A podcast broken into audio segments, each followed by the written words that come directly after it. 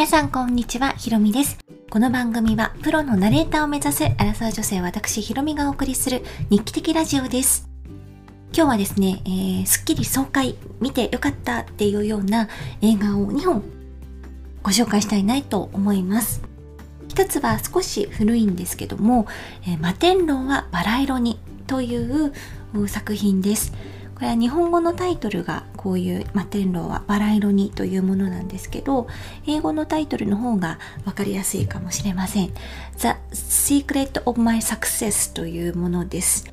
1986年に制作をされた2時間弱の作品です。でどういう物語かっていうととあるフォスターという主人公が大学卒業を機にですねカンザス州っていう、まあ、田舎の方からニューヨークに就職のために心を躍らせながらやってくるところから物語が始まります。ですが、まあ、いろいろあって就職先がですね初日にもう9割の社員をクビにするっていうことになってしまっていきなり失職しちゃうんですね。とはいえ、まあ、あの応援してくれた両親もいるし、まあ、なんとかしてニューヨークで働かないと一生懸命、まあ、就職活動またするんですけど働いた経験はないのか？そんなの人を雇えないよっていうのでもうことごとく断られてしまうんですね。で生活費も底をついてどうしようどうしようって思っていた時にふと母親の遠い親戚にとあるニューヨークの会社の社長がいたなっていうことを思い出すんです。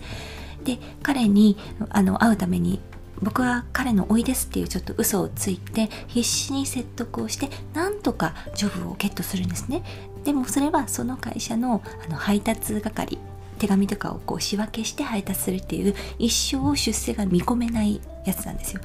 でもまあなんいろいろと頭を使ってちょっとあの服を着替えて社員にあの扮してみたりとかして、まあ、どんどんどんどんですね、まあ、上り詰めていくっていうような話なんですけどもういろんな登場人物のあのキャラクターが面白くってまず主人公のですね、えー、フォスターがめちゃくちゃガッツがある前向きで身軽すごく動きが速くて見ててもスカッとするんですよ。とっても。であとはその社長まあ結局ですねその社長はあのフォスターたちにちょっと悪事をばらされてじゃないですけど職を失ってしまうんですけどその奥さんもすごく個性的で面白い役ですしあのもう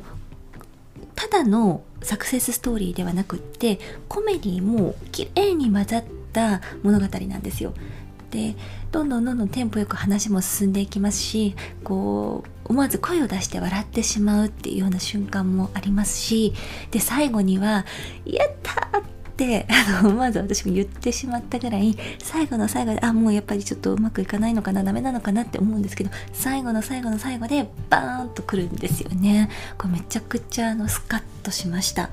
是非これはですねもう Just I said I love it っていう本当に大好きっていうような作品なのでなんかちょっとやってらんないよとか元気ないっていう時にぜひおすすめしたい作品です。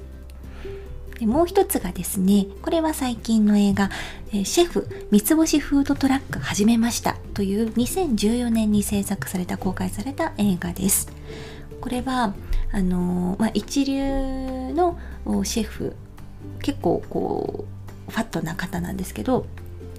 があの雇われ店長をしているんですよ。で、まあ立派なレストランのオーナー、オーナーじゃなくて、まあ、雇われ店長として一生懸命やってたんですけど、まあとはいえ雇われているので、オーナーには逆らえないんですよね。で、そのオーナーが私の大好きなダスティン・ホフマンっていう人が演じているんですけど、まあ、彼の指導によってとある有名なブロガーが来店するってことが分かったからシェフとしては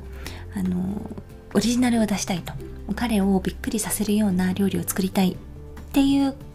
ているのに対してオーナーはそんなんダメだと。トラディショナルなうちのもうメニューで出してくれ。メニューは変えないって言われてしまって結局それを提供してオーソドあのトラディショナルな方を提供してブロガーに酷評されるんですね。なんだこれはでそれがあの本人のシェフにも目に留まってしまうんですよ。きっかけがツイッターなんですね。ブロガーがツイートして、で、それを、あの、まあ、シェフ以外はツイッターしユーザーなので知っていると。酷評されちゃったけど大丈夫だよ気にするしないでくださいよって言ったのをきっかけにえツイッターって何だろう？って調べてでツイッターの使い方もわからないままそのブロガーに対してすごい汚い言葉で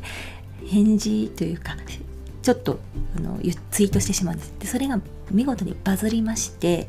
でっていう結構ですね SNS を駆使して本当今風の脚本にもなっていてでテンポも速いですしすごくなんかサクサク見れて面白かったです。彼のですねその役がシェフの家族の形も描かれていて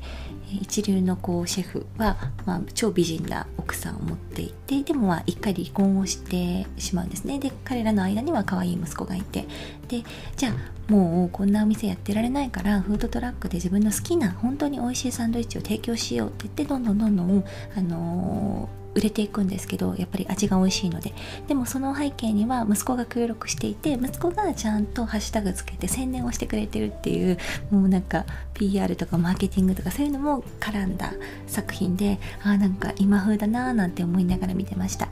で結構その家族の形だったりとか何て言うんでしょういろんなメッセージ性があるものだなとは思ったんですけどそれよりもなんとなく私はですねうんとやっぱり才能のある人っていうのは美人にモテるんだなぁなんていうふうに思ってしまいました。ちょっとあのテーマとはそれてしまうんですけどもなんかそんなことをしみじみ感じる、えー、作品の一つでもありました。興味がある方は是非見てください。とってもあのテンポもいいですし話の流れも何て言うんでしょう。うんすごいサクサク頭に入ってきますしあとご飯がとっても美味しそうで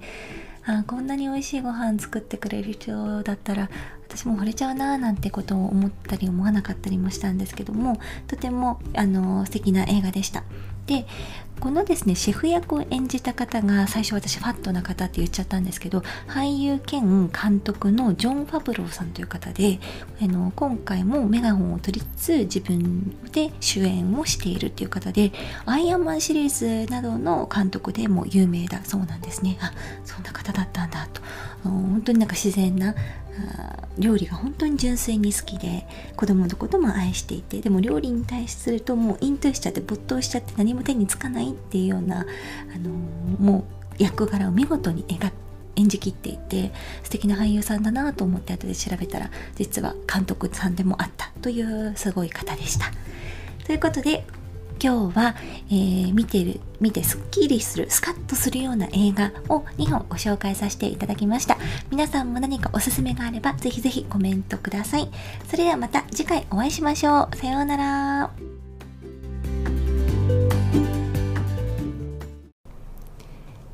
本日も最後までお聴きいただきありがとうございました。本日の放送はいかがでしたでしょうか？